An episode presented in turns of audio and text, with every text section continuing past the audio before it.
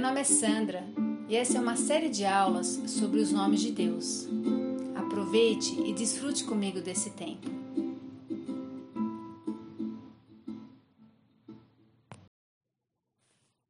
Olá, nós estamos aqui para a nossa quarta aula e nós vamos falar hoje sobre o nome de Elroy, o Deus que vê. Lembrando que o nome de Deus é uma declaração de quem Ele é e que o seu nome revela algo sobre o seu poder, sobre o seu amor ou o propósito de Deus para nós. Essa história que eu vou falar hoje se encontra no, no, livro de Gênesis 16. Fala sobre a história de Agar, a serva de Saraí. Gênesis 16, 3. Quando isso aconteceu, já fazia dez anos que Abraão, seu marido, vivia em Canaã. Foi nessa ocasião que Saraí, sua mulher, lhe entregou sua serva egípcia Agar. Ele possuiu Agar e ela engravidou. Quando se viu grávida, começou a olhar com desprezo para sua senhora. Então Sara falou a Abraão: Coloquei minha serva em seus braços e agora ela sabe que engravidou e despreza-me. Que o Senhor seja ju juiz entre mim e você. Respondeu Abraão a Saraí: Sua serva está em suas mãos. Faça com ela o que achar melhor. Então Saraí tanto maltratou Agar que esta acabou fugindo. Como será que Agar estava se sentindo? Talvez se sentiu usada para o prazer dos outros e depois jogada fora, ainda sendo maltratada. Isso era demais do que ela poderia suportar. Então ela trouxe alguma das suas coisas, pegou as suas coisas e fugiu, jurando nunca mais voltar. Você já teve um dia assim na sua vida? Você entende o que significa ser jogada fora? Ou ser rejeitada? Você já preencheu o prazer de alguém, então você não mais era desejada ou não mais útil? O que aconteceu? Você fugiu ou você foi colocada na rua? Você se encontrou pensando se houve algo que você falhou ou que você foi talvez inadequada, ou talvez você tivesse se comportado de uma forma não adequada, ou se você tivesse se comportado diferente, isso não teria acontecido, ou talvez se você tivesse feito alguma coisa diferente, o fim teria sido diferente. E N questões começam a vir na cabeça. E continuam indo um atrás do outro, não é mesmo? E muitas pessoas às vezes dizem que não foi só falta. Sabe, você não foi a única que estava errada nessa situação. Mas certo ou errada, você se sentiu rejeitada. E lá no fundo do seu coração, no seu íntimo, essa rejeição veio junto um sentimento muito forte de inadequação. Onde está Deus? Você pergunta. Onde será que está Elohim, o Deus Criador que me fez para sua vontade e seus propósitos? Onde será que está eu, eu Elion, o Deus soberano, que promete todas as coisas que trabalham para o meu bem? Ele realmente sabe o que está acontecendo? Ele vê? Sim, ele vê e o seu nome é Elroy, o Deus que vê. Sabe, Agar descobriu isso logo depois que ela fugiu da casa da sua senhora e ela estava sozinha no meio do deserto, exausta, perto de uma fonte. Por onde será que ela iria? O que, que ela iria fazer? que seria dela? O que será que aconteceria com a criança que ela carregava no seu ventre? Era realmente muito amedrontador para uma mulher jovem e escrava e grávida num deserto como aquele, com os laços de família quebrados e sem perspectiva nenhuma de esperança. Fique imaginando Agar chorando, derramando seu coração naquela fonte, naquela terra selvagem, deserta. E sem dúvida, ela ouviu Abraão, o seu senhor, falar do seu El Elyon, o Deus Altíssimo, que era o dono do céu e da terra. Mas de onde será que ele estava agora? Será que ela, ele se importava realmente com alguém do nível dela? Ela era uma garota, uma serva, uma escrava. Será que ele se importava com pessoas como ela? Ele vê Será que ele via a sua dor e a sua aflição? Talvez justamente naquela hora, nesse, talvez esteja passando, quando estava passando esses pensamentos, Agar teve um visitante. Em Gênesis 16, 7 a 8 diz assim: O anjo do Senhor encontrou Agar, perto de uma fonte no deserto, no caminho de Sur, e perguntou-lhe: Agar, serva de Saraí, de onde você vem? Para onde você vai? Ela respondeu: Estou fugindo de Saraí, a minha senhora. Interessante.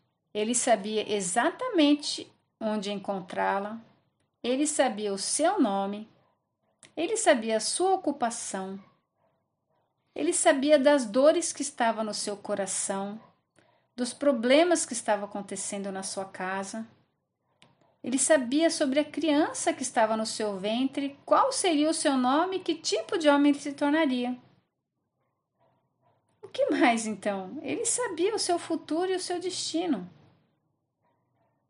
Imagina o quão é, admirada essa mulher deve ter ficado quando encontrou com esse anjo. E ela disse isso a respeito desse encontro em Gênesis 16, 13 e 14. Este foi o nome que ela deu ao Senhor, que havia falado: Tu és o Deus que me vê. Pois dissera: Teria eu visto aquele que me vê? Por isso, o poço que fica entre Cardes e Bered foi chamado de Beer Laai Roy, o poço daquele que vive e me vê. O Senhor disse para ela: de onde que você vem? E para onde que você está indo? Quer dizer, houve um interesse tanto pelo passado quanto pelo futuro de Agar, nessa pergunta que o anjo fez. Era como se o Senhor estivesse dizendo: Onde que você tem estado, Agar? O que que machucou você? Por que que você está fugindo? O que acontecerá com você se você continuar fugindo desse jeito? Muitas vezes, quando nós somos maltratados, injustiçados por alguém que a gente confia ou a gente respeita, nós tendemos a fugir dessa situação. Ou então a gente procura enterrar. Só que a memória disto, as emoções, a rejeição, tudo isso parece demais para aguentar. Então a gente acaba deixando para lá, deixando de lado e achamos que o, o tempo vai curar, vai passar e vai curar. Só que a nossa memória é como um computador, né? Ela armazena as coisas. Então, se algo acontece de novo, o programa é ativado. Aí começa a repassar na tela da nossa mente as memórias da dores, a, a da amargura, as recriminações, as injustiças, as falas. E mais uma vez, se aquilo é demais, você não quer lidar e você deixa de lado de novo. Aqui no livro, a autora ela fala sobre um programa que ela fez na televisão sobre o incesto e que ela recebeu na, sobre aquele programa muitas mensagens. Ah, E como aquilo doeu no coração dela, porque ela viu como que as pessoas poderiam ser tão perversas para fazer coisas tão horríveis que ela ouvia naquelas cartas. E muitas daquelas mulheres contavam suas histórias pela primeira vez. E anos se passaram e ainda muitas não haviam sido curadas.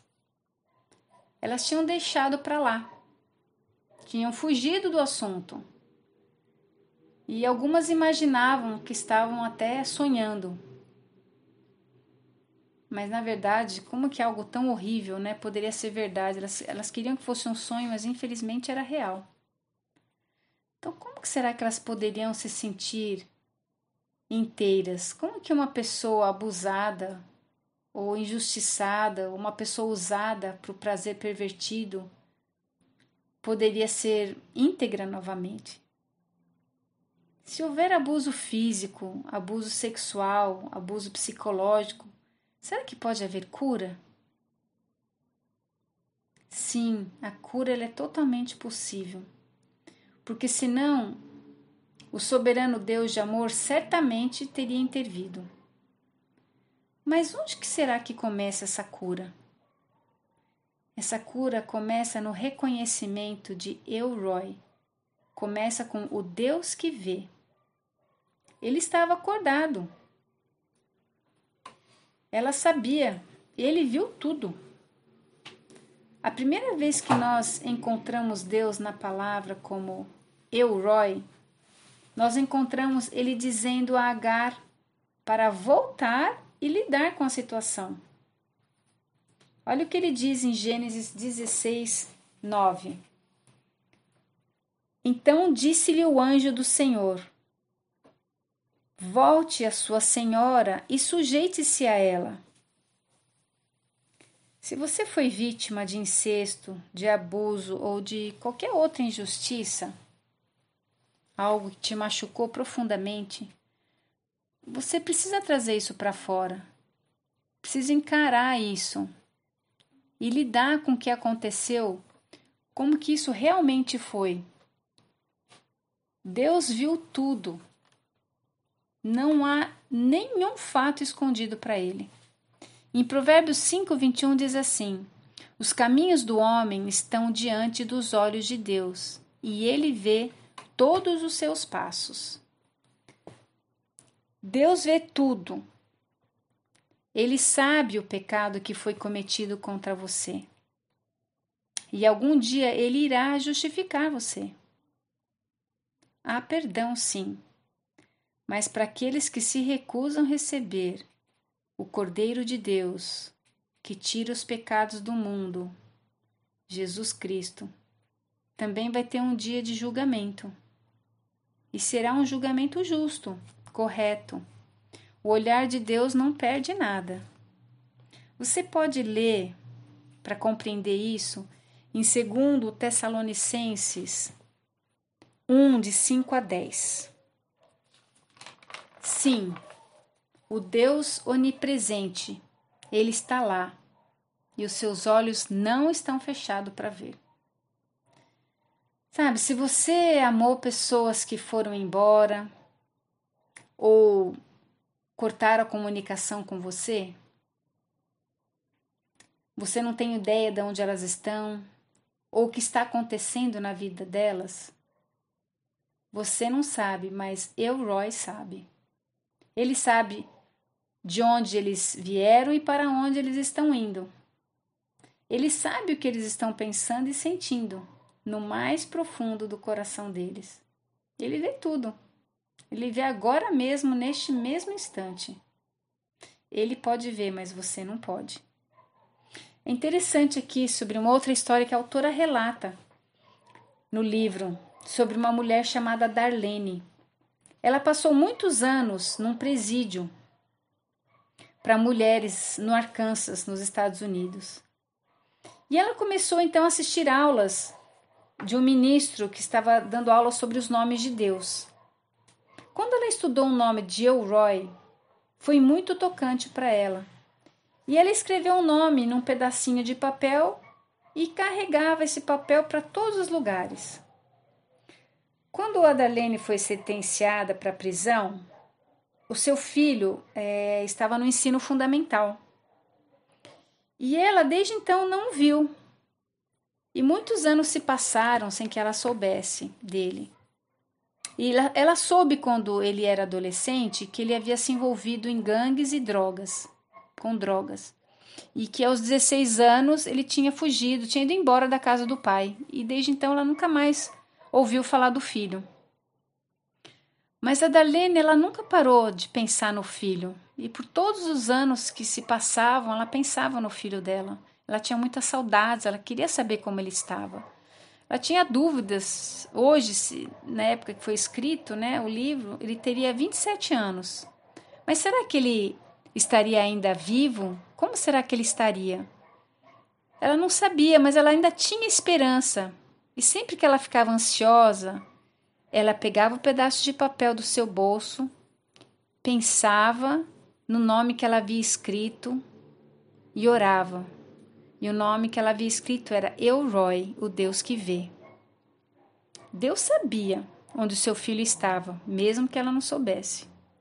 Deus poderia vê-lo e ter misericórdia do coração de uma mãe quebrantado e permitir que ela pudesse ver o seu garoto ou acontecesse alguma coisa para que o coração dela ficasse mais tranquilo. Então, depois de algumas semanas de estudos sobre os nomes de Deus, quando eles estavam estudando juntos na prisão, ela recebeu um telefonema da Lene de um hospital no Texas. Seu filho estava vivo, sim, ele estava vivo, ele estava internado nesse hospital por problemas mentais por causa do, do uso extensivo de drogas. E ele estava em tratamento. Então, de alguma forma, aquele hospital no Texas foi capaz de descobrir a mãe daquele homem na prisão no Arkansas. Então, eles colocaram a mãe e o filho na linha. E essa mãe falou com seu filho pela primeira vez depois de longos anos sem saber e sem ouvir a voz do filho. Ela tinha o nome Elroy no seu bolso, no seu coração. Ela ouviu, ele, Elroy, viu a sua necessidade. Ele teve misericórdia dessa mãe. E você, amada, pode confiar também no nome dele. Corra para essa torre forte do nome de Deus e descanse nele. Então, onde começa a cura? Ela começa no reconhecimento de Elroy, o Deus que vê. Até o próximo áudio.